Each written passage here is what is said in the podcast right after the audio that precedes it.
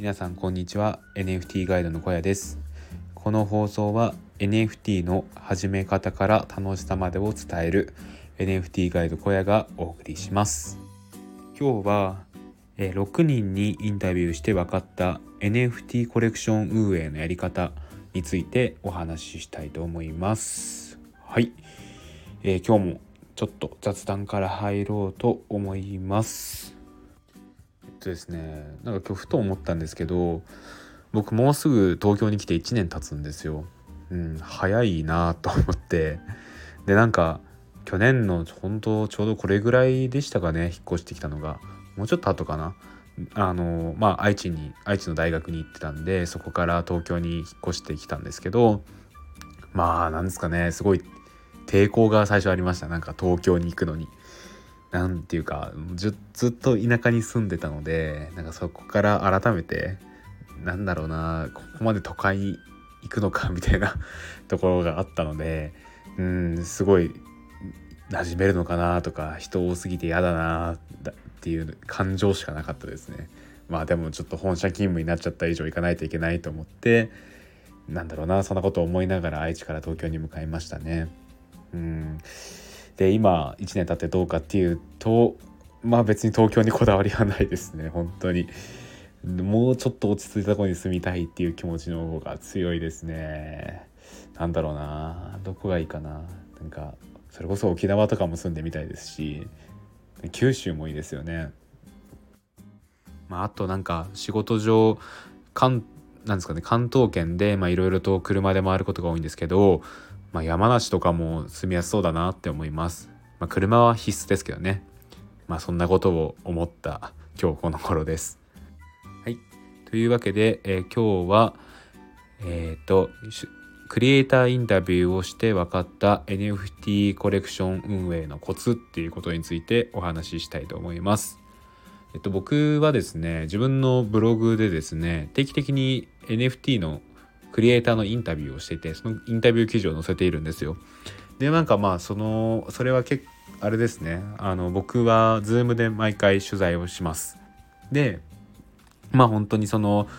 コレクションに関してあのこういうところが特徴ですみたいなことをまあ教えてもらったりとかもするんですけど、まあ、一つあのまあここまで伸びた理由は何だと思いますかっていうのを聞くんですよ。で何ですかねあのやっぱり今って NFT コレクションを運営してる人たくさんいるんで、まあ、その中でこうちょっと突出していくには何かしら運営のコツがあるだろうと思ったんですよ。でそういうのをですね、まあ、いろんな方に聞いた時に、まあ、共通点っていうのがあったので、まあ、ここで紹介しようと思います。でですねえっ、ー、と共通点なんですけど、えっ、ー、と全部で3つあります。はい。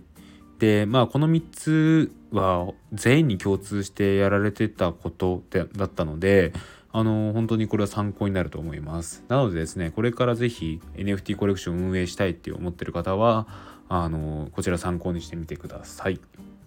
でまず1つ目なんですけど、まあ、Twitter をやるっていうことですね。あのこれはもう必須だと思います。あの今この時点でただのただその NFT コレクションを作ってそれで何ですかねただオープンシーンに載せてあのうまくいくっていうのはまあ本当にすごい稀なんじゃないかなと思います。やっぱり認知度を上げるっていうことが大事になってくるので、まあ、そういった時に今一番 NFT 界隈の人がこういっぱいいる盛り上がってる SNS っていうのが Twitter なので Twitter 運営はまあ必須ですね。でツイッター上であの宣伝をして認知度を上げていく行動っていうのが結構キーになってきます。なのでですねあのまあこれはなんか言わなくてももう分かってるよって方が多いと思うんですけどまああのぜひですねあの NFT を始める際には Twitter も一緒に始めることをお勧めします。はい。でまあただ始めるだけじゃなくてですねあのいろいろな方をいいねしたりとかあのリツイートしたりとかしてあの自分の存在感というのを高めていった方がいいんじゃないかなと思います。はいで2つ目なんですけどあのギブアウェイ企画をするっていうことですね。えっ、とまあこれもう Twitter を始めていることを前提であのギブアウェイをしましょうって話です。ギブアウェイっていうのは作った NFT を、えー、無料であげるっていうことなんですけどこれもなかなか大事になってきますね。あのー、なんだろうなやっぱりですねあのタダであげるって言われたらそれは欲しいってなるんですよね。あのまあちょっとこれ言い方はあれですけどまあそれがどういうコレクションであってもなんだろうなタダでもらえるものはもらっとこうみたいな精神があるのでやっぱりギブアウェイっていうのはあの必須これも必須ですね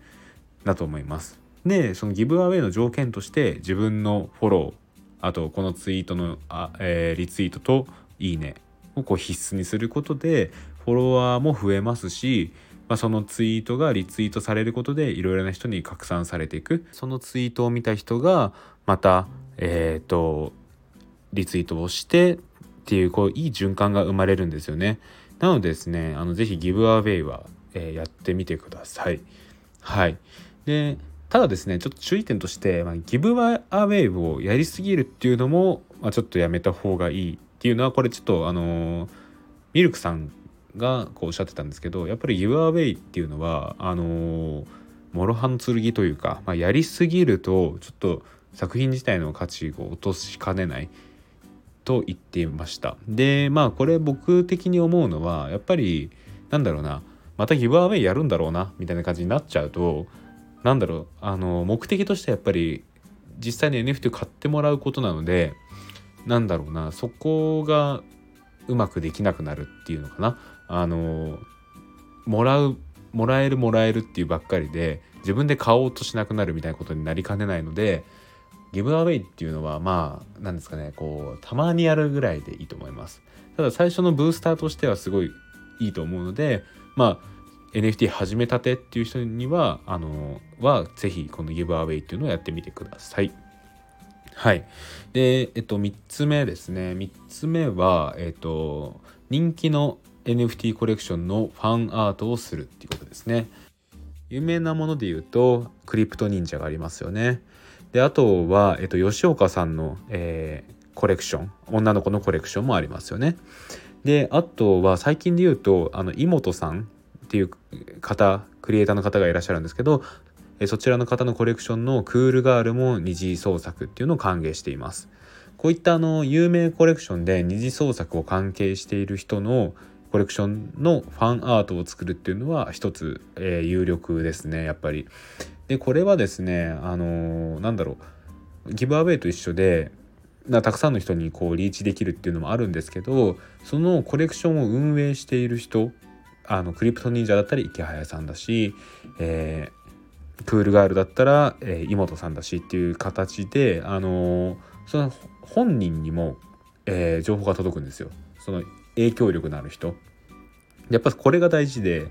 こういった影響力のある方がそれを見た時にまたそれをこうリツイートしてくれたりするとさらにあのいろんな方に届きますよね。なのでですねこういうふうに形でインフルエンサーに積極的に絡みに行くっていうのはすごい大事ですね。でこれも、えっと、今回 NFT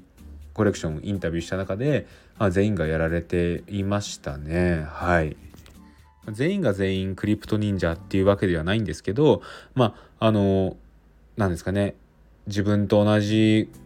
ぐらいの勢いでやってる人とコラボをしてみたりとか、まあ、そうじゃなくて自分よりももっと勢いのある人とコラボをしたりとかいろいろな今勢いのある NFT コレクションがあるので、まあ、そういった中で自分と相性のいい、えー、NFT コレクションって何なんだろうって考えて、まあ、自分からオファーをしに行くのもいいですよね。そうやってで特にクリプト忍者とかはあの二次創作あの許可なくできると思うのであのぜひ積極的にやってみることがいいんじゃないかなって思います。はい、えーと、ここまで3つですね、えーと、おさらいしたいと思います。え1つ目が Twitter を始めるっていうことです。で2つ目がギブアウェイ企画をするっていうことです。で3つ目が、え人気作品のファンアートを作るっていうことですね。まあ、まずこの3つ意識してみるといいんじゃないかなって思います。はい。えー、っとですね、まあ、結局この3つをやることで何が起きるかっていうと、まあ、NFT コレクションの認知度が上がるっていうことですね。ああの買うっていうあの目標買ってもらうっていう目標自体は、まあ、大事なんですけど、まあ、それはちょっとあのまあ先の目標として置いといてまずは認知度を上げるっていうことを目的にいろいろやれた方がいいんじゃないかなって思います。で認知度が上がってくるとまあおのずとあの誰誰かしらあのその NFT コレクションを買いたいっていう人が出てくるので、まあ、それで、えー、っとその先の目標の NFT を買ってもらうっていうのを達成すればいいんじゃないかなって思います。まあ、ぜひですねあの繰り返しになるんですけどあの NFT コレクション始めた際には Twitter を始めるギブアウェイをする人気コレクションのファンアートを作るっていうことをやってみてください。はい、えー、こんな感じで、えー、僕のラジオでは NFT の始め方から楽しさまでっていうのを、えー、日々発信しています。ブログもやっています。え、ブログでは、えーと、より細かく NFT の始め方とか楽しさとか、まあ、あとクリエイターのインタビュー記事っていうのも、えー、日々上げております。興味のある方は覗いてみてください。結構ですね、あのー、今結構順調に、えー、PV 数が上がっていて 大変やりがいを感じております。あの分かりやすいと言っていただけることも多いのであの結構それ覗くだけでもいろいろ勉強になると思うのでぜひぜひ見てみてください。はい、えー、では今日の放送は以上です。ここまでのお相手は NFT ガイドの小屋でした。それではまた明日。バイバイ。